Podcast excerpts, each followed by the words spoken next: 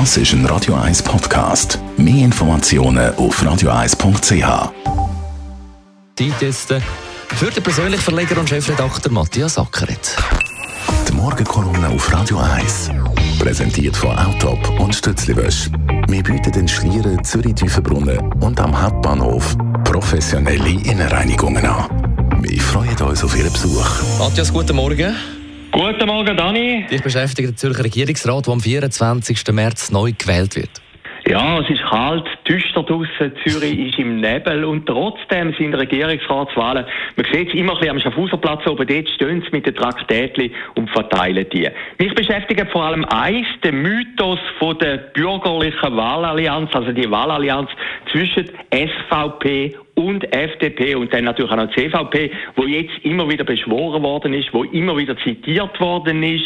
Ich habe ein das Gefühl, irgendwo durch ist das auch ein Prinzip Hoffnung, ist auch ein bisschen ein Fata Morgana.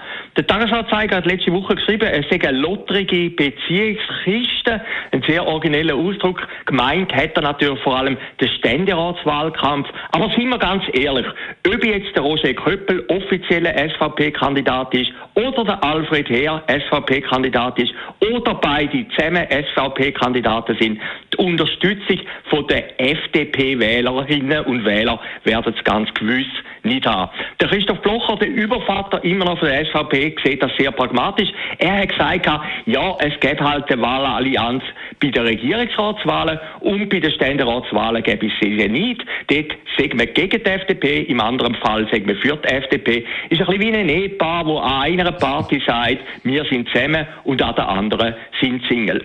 Ob das wirklich funktioniert in den Regierungsratswahlen, da zweifle ich, wenn man jetzt Thomas Vogel, er ist der offizielle FDP-Kandidat anschaut, er ist ganz am Schluss von den möglichen Gewählten und das ist eigentlich sehr überraschend. Man hat eigentlich immer gemeint, die Leute laufen völlig durch. Das hat auf jeden Fall die letzte Umfrage gezeigt, dass der Martin Neukomm von den Grünen immer mehr aufholt. Das kann verschiedene Gründe haben. Grün ist im Moment in, das sieht man in Deutschland, das sieht man auch bei diesen grossen Schülerdemos in Zürich, wo die Schüler, die Jugendlichen für grüne Anliegen antreten.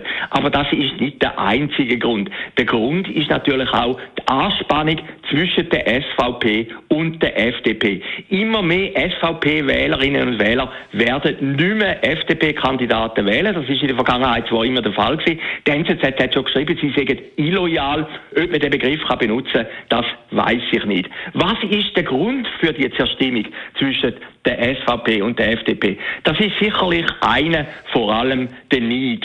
Früher ist natürlich in den 80er und auch noch in den 90er Jahren anfangs ist die FDP die große Wirtschaftspartei gewesen. Und jetzt hat natürlich die SVP die überholt und die Gräben, die gehen sehr, sehr tief.